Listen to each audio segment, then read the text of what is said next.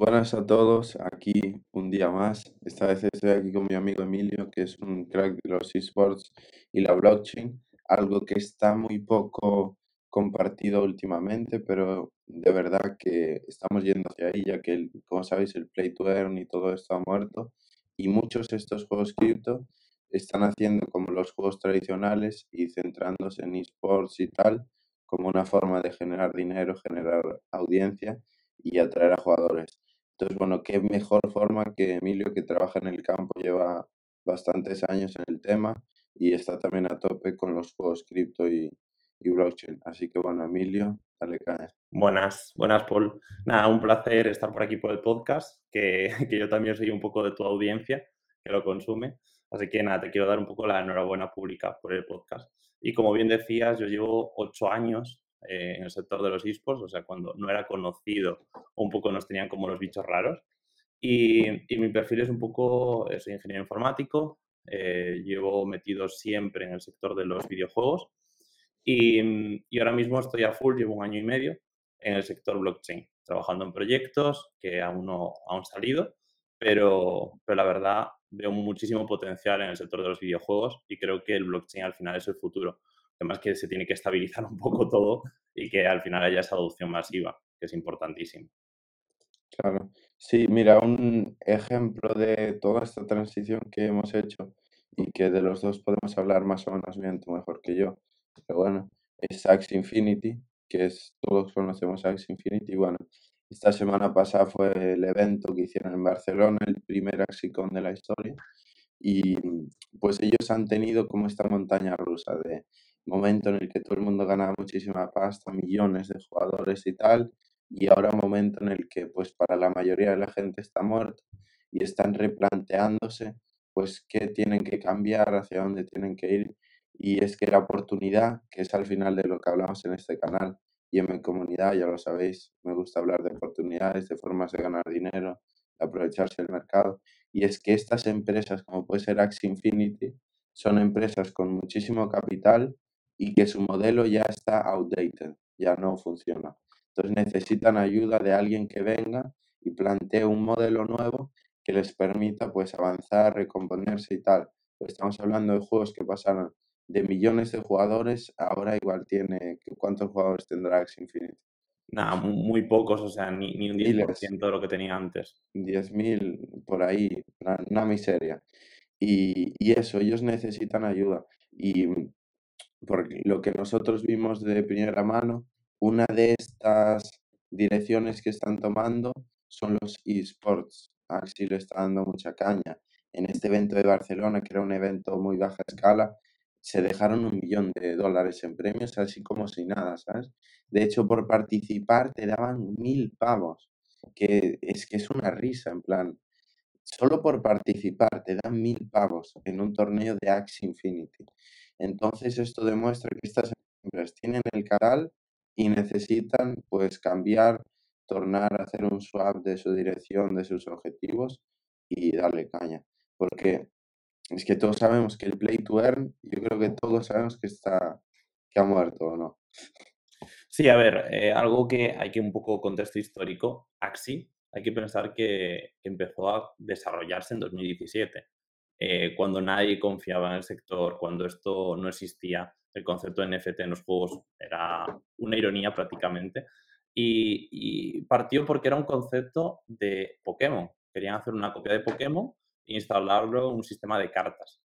Eh, tuvieron un boom increíble a finales de 2020 y por supuesto lo que ocurrió el año pasado, que todos conocemos, que eso sí que fue una locura máxima. De hecho, yo creo que fue el juego de referencia en este sector y por el que empezó todo, todo el sector gamer en meterse en ese entorno cripto. Eh, y claro, al final es una empresa que ha construido un producto que no esperaba escalar tanto. Eh, se vio una situación en la cual tenía un mogollón de movimiento de mercado y no supieron controlar bien la parte económica, que al final es el punto más crítico en este entorno porque yo creo que un juego tiene que ser, para empezar, un juego, que sea divertido, que la gente juegue sin depender de que reciba un beneficio económico. Eso es lo más básico y no está ocurriendo en lo que existe en el mercado. Eh, tú no puedes mantener, a menos de que empiece un sistema piramidal de que la gente vaya entrando, entrando, entrando, hasta que en el momento deje de entrar porque ya no es rentable y eso se caiga. Entonces vas a perder los usuarios porque realmente no eran jugadores, eran gente que estaba especulando para ganar X dinero. Y por supuesto vas a perder pues un poco la imagen del proyecto. Es un poco lo que le ha pasado a Axi. ¿Qué ventaja tiene? Que como fue de los primeros, ha captado mucho dinero. Entonces tiene un fondo, eh, una pool de liquidez muy grande con la cual puede hacer muchas cosas. Entonces sí que está intentando solucionar eh, este mal trago que tuvo y está reestructurando un poco las cosas. El modelo de los esports es un buen modelo que ya funciona a día de hoy. O sea, hay que entender que las competiciones de los esports llevan muchísimos años en el mercado. Eh, el sistema de que tú tengas un scoreboard y por puntuaciones pues hagas un reparto de beneficios es estable porque no todo el mundo está ganando, sino la gente buena está ganando. Por lo tanto, tú si metes 100 euros, pues obviamente no puedes distribuir 120, sino que si se mete 100 euros, pues distribuirás 50, 60, 70.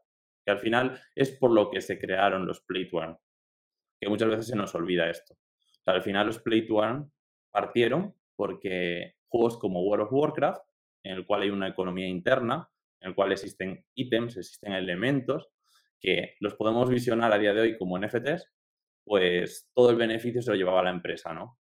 Eh, el Play to Earn lo que quería cambiar es la comunidad, también se tiene que beneficiar si el proyecto funciona. Por lo tanto, lo que se gana de la pool del proyecto, del juego en sí, se reparte entre todos, tanto los desarrolladores como los propios jugadores. Ese es un poco el concepto, porque muchas veces se nos va de la cabeza y, no lo entendemos. Y eso lo veo bien. Y eso puede ser estable con un modelo de esports, puede ser estable con una economía lógica. Eh, los play to earn, como los conocemos a día de hoy, ya no son reales, ya no son estables y de hecho están desapareciendo. Ahora están apareciendo dos nuevos conceptos, que es play and earn o play and own, que básicamente es conseguir eh, beneficios jugando, pero no jugando para conseguir beneficios. Ese concepto eh, cambia mucho las cosas. Y, y, ya luego en última instancia sería el play own, pues que al final juegas para tener.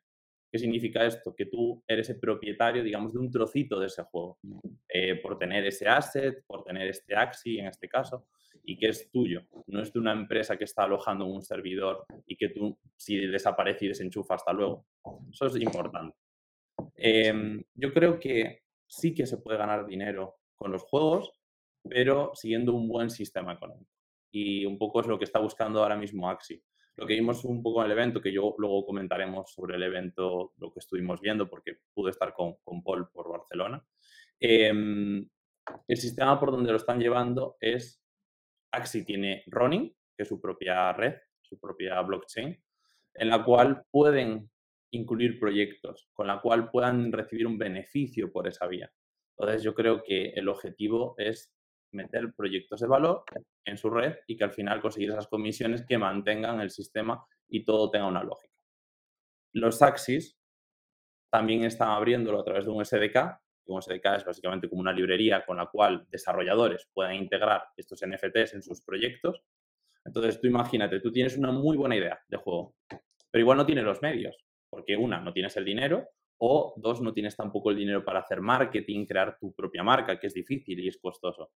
Pues bueno, tú puedes coger los Axis, que ya tienes unos NFTs creados, por lo tanto ahí no te tienes que preocupar, ya tienes una marca creada, existente, y tú desarrollas con medios que pone Axi, porque encima subvenciona ideas y proyectos, y Axi al final se está beneficiando, porque está generando, digamos, una capa de minijuegos en el cual la gente pueda entrar en Axi y disfrutar de diferentes experiencias utilizando su NFT. ¿En qué nos basamos todo esto? En utilidad, que al final es lo que mantiene la economía.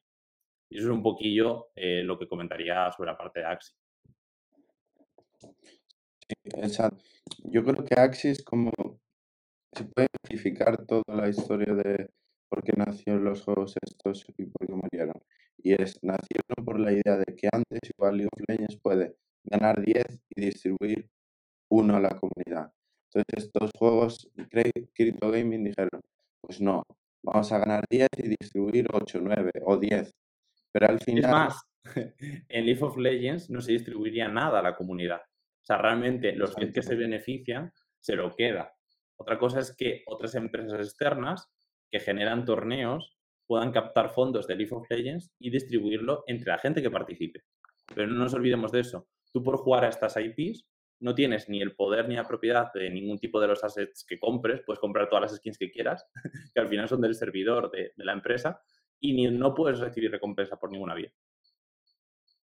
Exacto. Y el tema es que en vez de distribuir pues de 10, 8, 9, al final sacáis 11 o 15 porque era un marketing masivo y al final acaba siendo un Ponzi.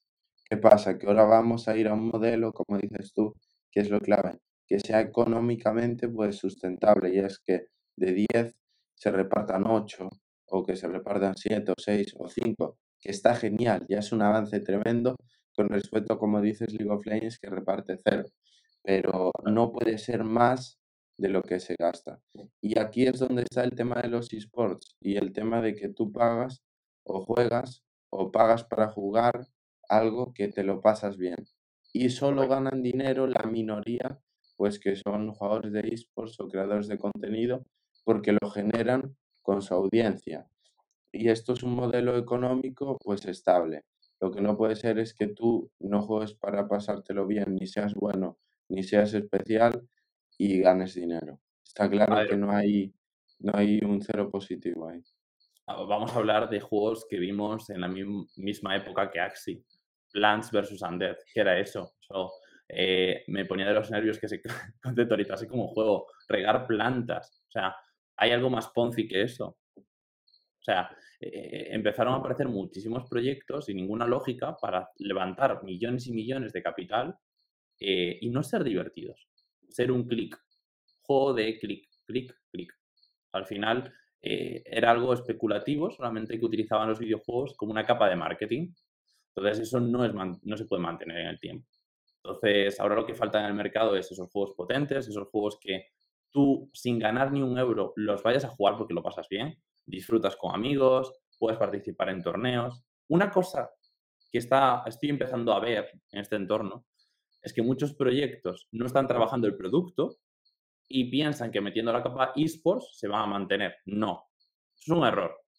Tú los esports no captan usuarios. Los esports es un medio para que tu comunidad le des los medios para que puedan generar ese contenido, puedan eh, pues soportarlo en una competición y haber ese seguimiento. Pero no vas a captar nuevos usuarios por ahí, porque tú, una persona que, compite, no va a jugar a tu juego porque tengas esports. O sea, tiene que primero jugar a tu juego y después sí irse a competiciones y gamificarlo con, con esports. Ahí sí que tiene lógica. Sí, sí, sí. Y, y es eso, le estás dando la forma a estas pequeñas personas muy especiales de que realmente vean de tu juego, pero no que todo el mundo, todos los jugadores vean de tu juego, que es lo que está claro que no, que no funciona. Y bueno, ya, pues si hablamos que transicionamos, pues esto, a un modelo que puede ser el play, play to own, o play to own yo diría más, pues play unknown, porque no juegas para tener algo, sino juegas porque te gusta y además lo tienes. O el play and earn, que es pues que puedes jugar a algo y si eres muy bueno, eh, puedes ganar. Que play and earn al final es, también puede ser la temporada de, de Fortnite. Tú juegas y igual ganas algo, ¿sabes? Pero lo clave, que de hecho lo hablamos con, con el chico este que conocimos, que estaba haciendo su juego, que él dijo que no tenía ni token nativo, y es que eso, que no haya fricción. Lo, hago yo mucha hincapié en esto con mis amigos. Y es que la gente juega tu juego porque esté bien y los NFTs estén por detrás y cuando ya se lo está pasando de puta madre, pues que canje una cosa y que sea un NFT, que igual ni se entere. Pero no, no lo vendas como un NFT juego o una colección NFT, no, véndelo como un juego bueno y este NFT le va a dar la capa de diferenciación, de nivel extra, etc. Pero eso, que no haya fricción, porque si tú lo vendes como juego NFT, te van a entrar el 99% de especuladores como puedo ser yo, por ejemplo. Sí, me meto en estos juegos NFTs. Ahora, en cambio, no un juego que no sé qué lleva con NFTs, si no gano dinero, como no sea gracioso, no me lo pase bien, difícil que lo juegue. Total, y esto que comentas es súper importante. Eh, no nos podemos olvidar de que si tú tienes un token en el mercado, un token que tenga liquidez, tiene que tener un sentido tiene que tener las funcionalidades y la utilidad necesaria para que pueda ser estable. es muy Eh, eso, ¿eh? es muy difícil, muy difícil. Y, y más en un juego, mm, no es nada fácil. Yo, por ejemplo, tengo la creencia de que hay que enfocarlo más a los NFTs, de que tú te tienes que capitalizar con el proyecto en los NFTs. Eh, me parece un medio mucho más sano, eh, Sí, un medio que realmente es más estable, porque tú piensas, tú puedes tener un producto muy bueno, pero ¿qué pasa y cómo actuamos los usuarios? Porque es una realidad. Cuando nosotros vemos el precio alcista de un token, de puta madre, el proyecto es buenísimo. ¿Qué pasa cuando lo vemos cayendo y bajando un, un 90% el precio de una gráfica de tres meses?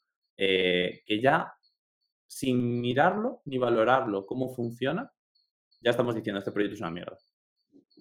Entonces, esto no se nos puede olvidar, de que muchas veces metemos un token por capitalizarnos y realmente nos estamos cargando el producto, que puede ser un producto de buena calidad.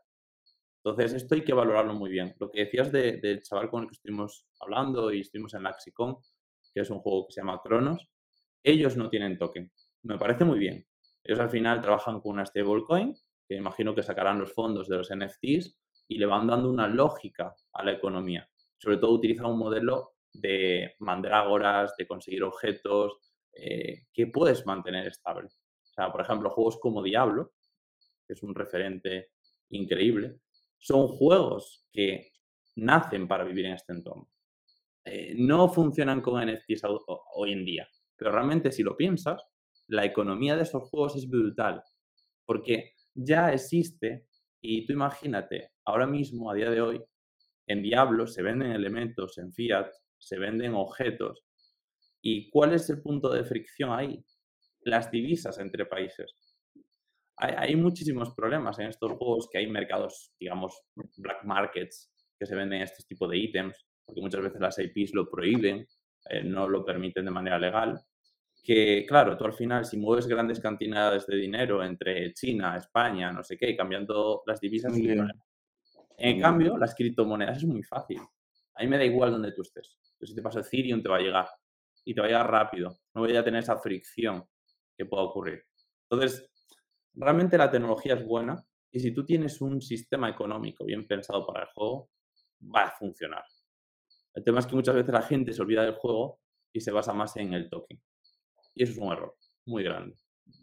Ya. No, a ver, error depende en qué sentido. No es un error en el sentido de no está mal que tú juegues a que entres a un juego a invertir y Para nada. una mierda, dinero. No, lo que pasa es que si tú, la clave es si o bien quieres invertir en algo a largo plazo, o quieres trabajar en un juego, o bien quieres hacer tu juego. Ahí es cuando pues te tienes que plantear, quiero hacer algo que sea una estafa y dure dos meses, o quiero hacer un juego de verdad.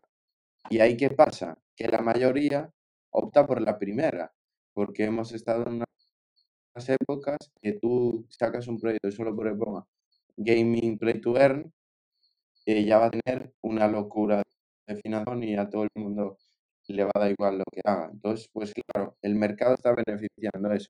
¿Qué pasa? Ahora estamos en un momento en el que todos esos juegos, la mayoría han desaparecido, ya no generan nada, tal, y lo único que medio supervive es algo que consigue financiación ajena por medios tradicionales, o ya tiene una financiación muy fuerte y tiene que tener unos planes muy caros y una estrategia muy marcada, porque ya no, estas bullshit ya no, no funcionan. Es súper importante esto que dices, porque muchas veces eh, el token es un medio para poder desarrollar el proyecto, ¿vale? Y eso al Claro. final también le hace daño al proyecto, porque gente no tiene capital para poder empezar, tiene una idea, entonces se va a los venture capitals, hace ventas estratégicas, luego ventas privadas y luego una venta pública. La realidad en esto es que al final quien compre en la venta pública es quien está financiando a los venture capitals que compran a la mitad de precio o un cuarto. Entonces, eso- consumidor real, es el que igual compra en la venta pública, le estás haciendo daño desde el momento de entrada. Eso no funciona. Y de hecho, se está viendo que la parte de tokenomics, tú al final la tienes que utilizar con mucho cuidado. eh, las distribuciones de token, pues por ejemplo, en vez de hacerlas, eh, imagínate, día 16 es cuando ocurre el TGE y se desbloquea eh, el token, ¿vale? El problema es que todo el mundo el día 16 va a vender. Te va a hacer mucho daño. Ahora están empezando a haber proyectos que hacen distribuciones de token diarias. Entonces cada persona pues va a ir vendiendo pues poco a poco, progresivo, entonces se va a mantener. Em, yo, por ejemplo, los proyectos que estoy trabajando, sí que es cierto que yo estoy construyendo el proyecto antes de vender nada. Pero, por ejemplo, eh, relacionado con los NFTs, sí que es una buena forma de financiarte, en la cual no le estás dando ni haciendo daño a ningún token, porque al final tener un token es difícil, dependes de la liquidez, dependes de si la gente que te está comprando retira el dinero. Que es muy, visible, muy entras a la gráfica tal. Si todo está hoy abajo un 10%, tu token eh, mínimo estará un 10% abajo, casi seguro. Es muy unificado, es como estar en la bolsa de valores. Por mucho que tu empresa vaya bien, el Nasdaq baja, anuncian tipos de interés y tú vas en el bote casi seguro. Totalmente de acuerdo. Entonces, claro, al final es, vale, esto me está ayudando a poder construir mi proyecto, pero me está poniendo al mismo tiempo una soga en el cuello. Entonces hay que llegar a ese punto medio de hacer las cosas con lógica y bien.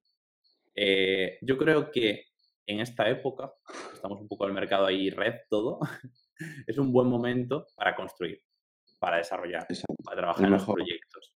O sea, estás tranquilo, no estás preocupado si ha subido no sé qué token tanto precio, ni tienes una presión, o sea, estás trabajando bien y la gente que está trabajando en este momento es porque está haciendo un proyecto de valor. Ahora sí que hay que fijarse en los proyectos que, que, que están currándoselo, porque esa gente está confiando en esta tecnología y está por lo menos intentando hacer las cosas bien. Eso no significa que podemos salir mañana con el proyecto y nos equivoquemos, por supuesto. Es un mercado que está empezando, nos equivocaremos mil veces, cambiaremos las técnicas mil veces, pero siempre teniendo un sistema lógico. Lo que no puede ser es que algo que no te cuadre en tu cabeza lo apliques con un token. Ahí está el error. Sí, y es el error de la mayoría. Y es que es tan difícil, tío, tener un token que vaya bien y tal. Es, casi imposible, ¿sabes? Manejar el precio de un token y tal. Y eso, diferenciar utilidad, es que dicen utility token, pues que al final es un security, la gente lo compra invirtiendo totalmente en ti, eh, no lo compra por la utilidad, eh, no sé, es, es una responsabilidad muy grande. Estás generando un activo a un mercado súper libre, eh, con cero control y tal. Y también lo que estaba pensando, decías lo de financiación, los NFTs, también lo bueno de los NFTs es que, claro, también lo puedes hacer con un token, pero con los NFTs es más fácil. Todo el tema de seleccionar whitelist, ventas privadas y tal. Con los NFTs es mucho, mucho más fácil. Puedes, por ejemplo, en un momento frisear el contrato y que no haya trading secundario eh, cambiar la metadata. Total. Hay muchas, te da mucho juego en el sentido de hacer algo mucho más privado y mucho más seleccionado. Incluso a nivel marketing, tú puedes hacer eh, muchísimas más técnicas con NFT, soportártelo más y hacer relaciones con tu comunidad, ya ir empezando a darle usitos a ese NFT una plataforma privada. Porque tú no tienes todo que basártelo en algo económico toda tu comunidad que te ha apoyado con NFT, puedes tener un token interno que puede pues, darle ventajas por ser de los primeros en estar tu comunidad, eh, darle, por ejemplo, si es un evento en el cual vas a tener presencia el juego, pues una entrada a tu comunidad, eh, cosas que no sean económicas directamente. Un poco darle ese valor, ¿no? A los usuarios que confían en ti. Y eso con los NFTs lo puedes hacer. Y no estás con esa presión económica eh, tan fuerte. Entonces, bueno, hay que valorarlo, es difícil, por supuesto, pero, pero yo tengo claro que si tú no sacas un juego que tenga una economía lógica, olvídate. Sí, y, y, lo que estaba pensando también es que una de las cosas que no ha dejado que este sector crezca son los tokens, pero 100%, porque al final la gente, un jugador, tío, no le puedes meter a comprar un token que sube, que baja, que no sé qué, no. Y, y lo que le digo, yo muchas veces, amigos, se lo he dicho a Adrián, para no se escucha por aquí y tal, él tiene un proyecto NFT y tal, y es que tienes que tener muy claro que muy poca gente es inversor. La, mayoría de gente quiere un producto que le vaya bien y punto, y pasárselo bien. No quiere marearse ni con tokens, con subida, ni con bajada. No, no. Quiere ponerse a jugar y punto, absolutamente, sin estrés. Y la gente, se, muchos creadores de proyectos está como muy centrada en, es que tengo que hacer que mis usuarios ganen dinero, que el token suba, que el no sé qué. Es lo que dices tú. Yo te digo que te traigo aquí a 5.000 jugadores. El juego se lo pasan bien, le das X beneficio X otro, están 100.000 veces más encantados y menos preocupados que otro que está ahí, que si suelten, que si no sé qué. Porque ese no es un inversor de verdad. El inversor de verdad te compra el token y seguramente eh, cuando se ponga a mirar y no le guste mucho lo del token, ya va a tomar sus medidas. Pero no va a estar cada día yendo a la cama mirando ahí a ver si tal. Eso significa que este inversor, y o bien la sociedad o tú, le estás forzando a ser un inversor de tu proyecto. Eso es lo que esto es clave. Creo que ya te lo dije a ti también y es que tú puedes hacer NFTs para recompensar a la comunidad y que estos NFTs lo que sea es eso, darte acceso a cosas más privadas, más exclusivas, un trato más formal, tal, pero tiene por qué ser un NFT que te lo porque va a subir precio, porque es que la gente no necesita eso para estar contenta. De hecho, es al contrario. O sea, es que el problema es que cuando vivimos en un mercado en el cual se ven los videojuegos como una forma de especulación, porque esa es la realidad, eh, realmente no existen o existen muy pocos jugadores en este entorno. O sea, jugadores reales son cuatro. Y son los que siguen ahí en la comunidad y le da igual que el precio suba o que el precio baje. Siguen ahí. Y eso es lo que deben buscar los proyectos. Porque tú una vez que tengas jugadores ya los capitalizarás. Ya realmente le sacarás un rendimiento. El problema es que muchas veces el dinero rápido es lo que causa pues irse a la parte de especulación, que no la podemos olvidar, al final tiene que convivir, pero no puede pasar por encima la especulación que los gamers y la gente que le gusta jugar. Ya está, o sea, tiene que convivir en ambas partes. Lo que comentas de la accesibilidad, importantísimo. O sea, si yo soy un jugador, quiero jugar. No me digas, vete a vainas, compra Ethereum, me lo pasas a Metamask, de Metamask me vas a la página y compras el token, con el token me voy al market y me compro el NFT y luego juego al juego. Bueno, pues yo creo que ya en el primer paso la gente hizo la transferencia en vez de la red de Ethereum en Binance Smart Chain porque no tiene ni puñetera idea y ha perdido su capital. Por lo tanto, ya no va a querer saber nada más de este entorno. Es que nos estamos pisando a nosotros mismos al final en el sector. Eh, y muchas veces la gente técnica hace las cosas también técnicas y no amigables para los usuarios la gente no le interesa saber esto.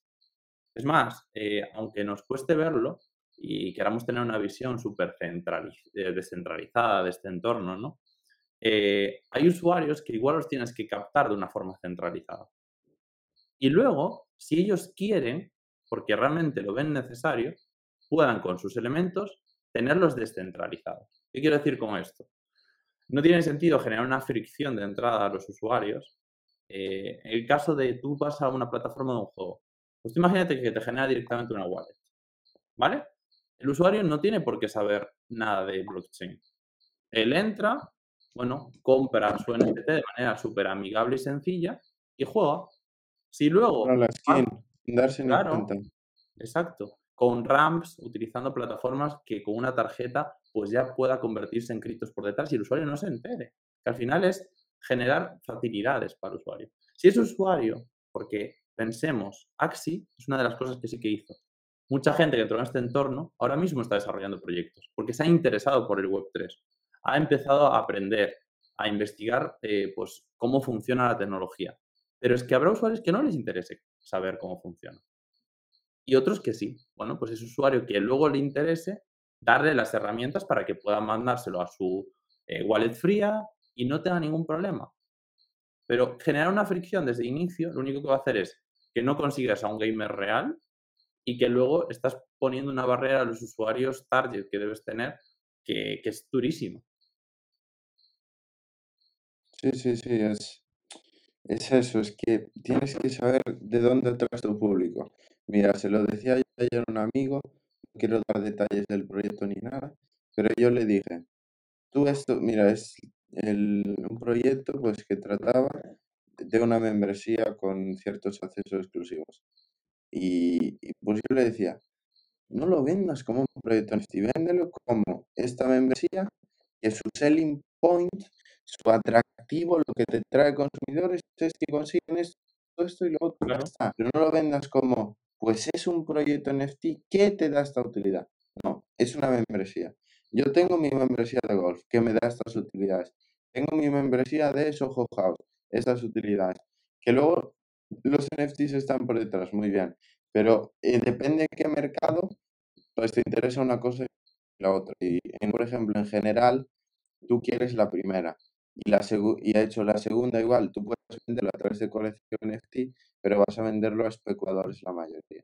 Entonces, sin duda, hay que dejarse de tanto, pues voy a sacar un juego blockchain o un proyecto NFT y más sacar, pues, un juego que sea divertido, un proyecto que te dé unos beneficios super y no intentar venderlo por la vía de es un metaverso o tiene tecnología blockchain y tal.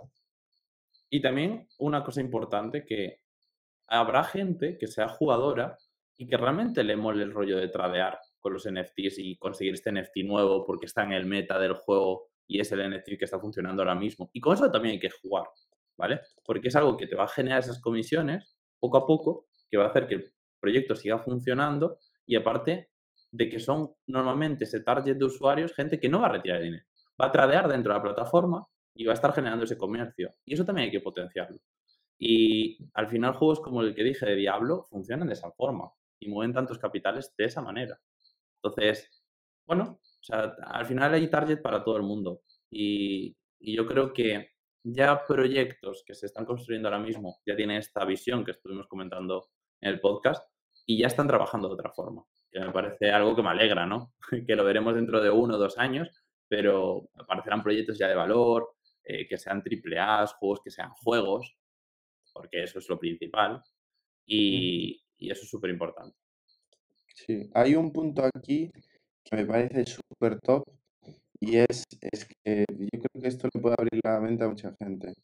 Em, y es lo de que los, los NFTs y las cripto están en la etapa en la que estuvo los esports hace como 10 años. Explícanos un poco por qué es esto. Mira, yo hablando un poco de, de la experiencia, yo llevo, como comenté, muchísimos años en el sector eh, me acuerdo cuando, cuando estaba una empresa de, esports muy pequeña, teníamos un stand prácticamente como marginados en una esquina, eh, ahí en el corte inglés me acuerdo, con cuatro mesas cutres, eh, porque al final los usuarios o, o, la gente de más tradicional no lo entendía, ¿no?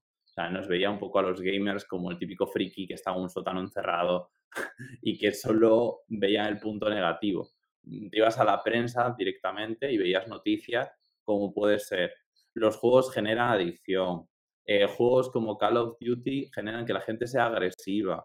Eh, cuidados. era, era, una locura. Yo, mis padres, pero todos los padres eran, vamos, al orden del día. Y ahora yo creo que es igual que lo demás 18 y 16. Esto sigue existiendo o le importa a alguien ya. A ver, eh, sigue existiendo, pero igual que las películas. Al final eh, es un medio que tienen que poner ahí de protección. Pero quitando eso, no tiene lógica. Y es más, eh, lo estamos viendo. Al final ahora los esports, los videojuegos, están más asentados. Ahora ya, ahora mismo el target, digamos, de los videojuegos no es el típico friki que podemos entender que es un concepto que no me gusta nada. antes que estaba ahí todo el día jugando. No, es gente de todo tipo, de todo tipo de edades y, incluso todo tipo de sectores. Porque yo que también vengo de la parte universitaria, de los esports por las universidades, tú ves, igual yo te diría, ¿qué universidad es la que más participa? Tú dirías informática. Pero es que hay casos en los cuales no es informática, igual es económicas. Sí, sí, sí. O, eh, por ejemplo, gente que... Sí, claro. muchísima gente muchísimo que no es para nada el estereotipo de friki, ¿sabes? Total, total. Y de hecho, eh, yo he visto familias en las incluso que los padres son los que juegan. Y por ejemplo, ahora tú miras los medios, que era un poco lo que quería mostrar aquí, y ves que potencian los esports. Ahora los esports son gamificación, eh, son trabajo en equipo, eh, potencian valores que te permiten más agilidad mental. al final es un titular que tú lo puedes ver de una forma o de otra al final son lo mismo. El tema es que ahora mismo están más asentados y más normalizados. Y en el tema de las criptomonedas yo veo lo mismo. Yo veo lo mismo que hace ocho años. eh, pues ahora mismo como pasó con la CNMV, con las noticias que estamos viendo en los medios todos los días, eh, que meten miedo. Bueno, al final... Todo el mundo está asustado. Todo el mundo asustado. Es que aquí la manipulación de los medios es, es una locura, tío.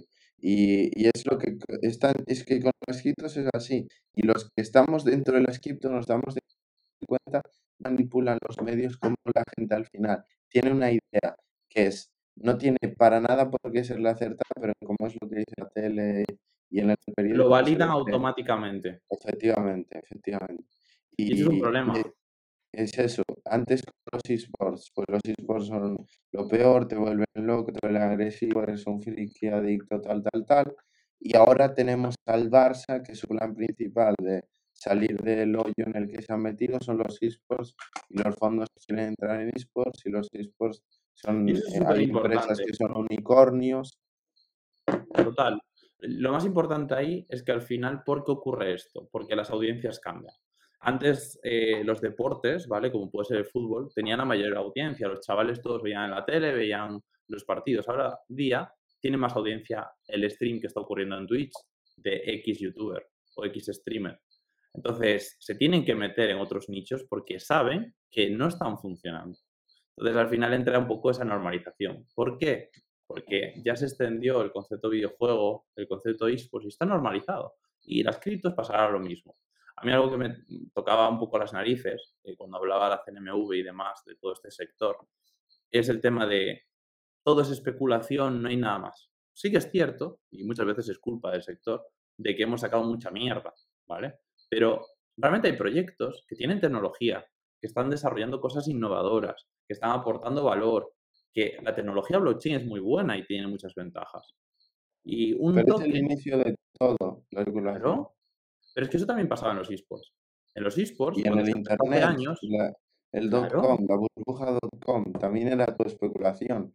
Vendían páginas web que ni existían por millones. Y ahora mira lo que es internet. Y Nadie, ahora poca gente especula. Grupos o, clubs eh, pequeños que no tenían ningún valor, eh, que ahora están en el nicho, porque no los conoce ni Cristo, que levantaban capitales para desarrollar cosas que no tenían lógica y han desaparecido. ¿Y ahora quién se queda? Pues la gente que ha trabajado bien, que ha aportado valor, que está haciendo las cosas distintas. Y eso es la visión que hay que tener. Ese es nuestro objetivo. Y cuando hablan de los tokens, bueno, yo al final un token pues puede ser de un proyecto que puedes imagínate, un metaverso o un juego o X blockchain. Bueno, detrás hay una tecnología. Y yo el token lo veo como la acción que valora que la empresa está haciendo bien su trabajo, está aportando valor y realmente el mercado pues define si eso está funcionando o no. Pero igual que pasa con Apple. Apple es una estafa, es un scam. No.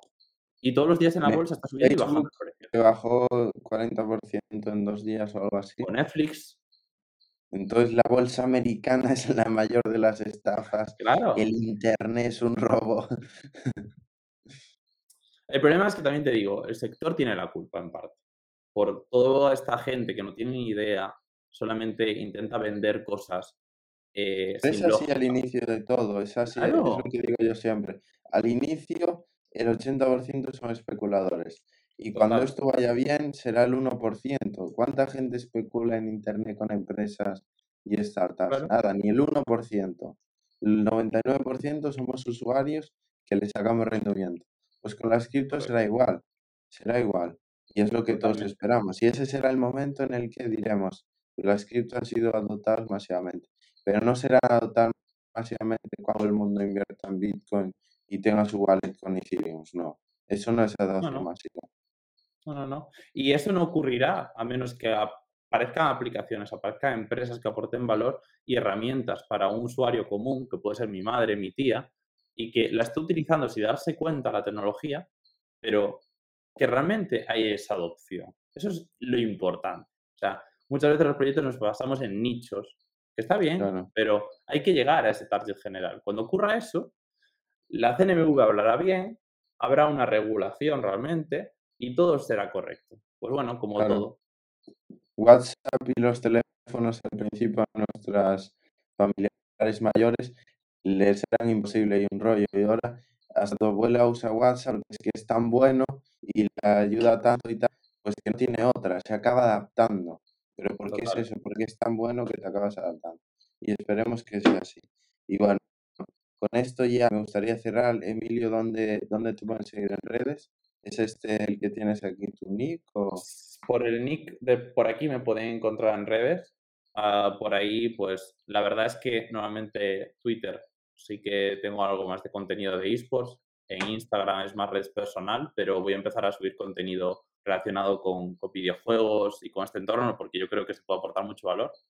Y, y bueno, por ahí podéis cotillar e informaros un poco más de todo esto.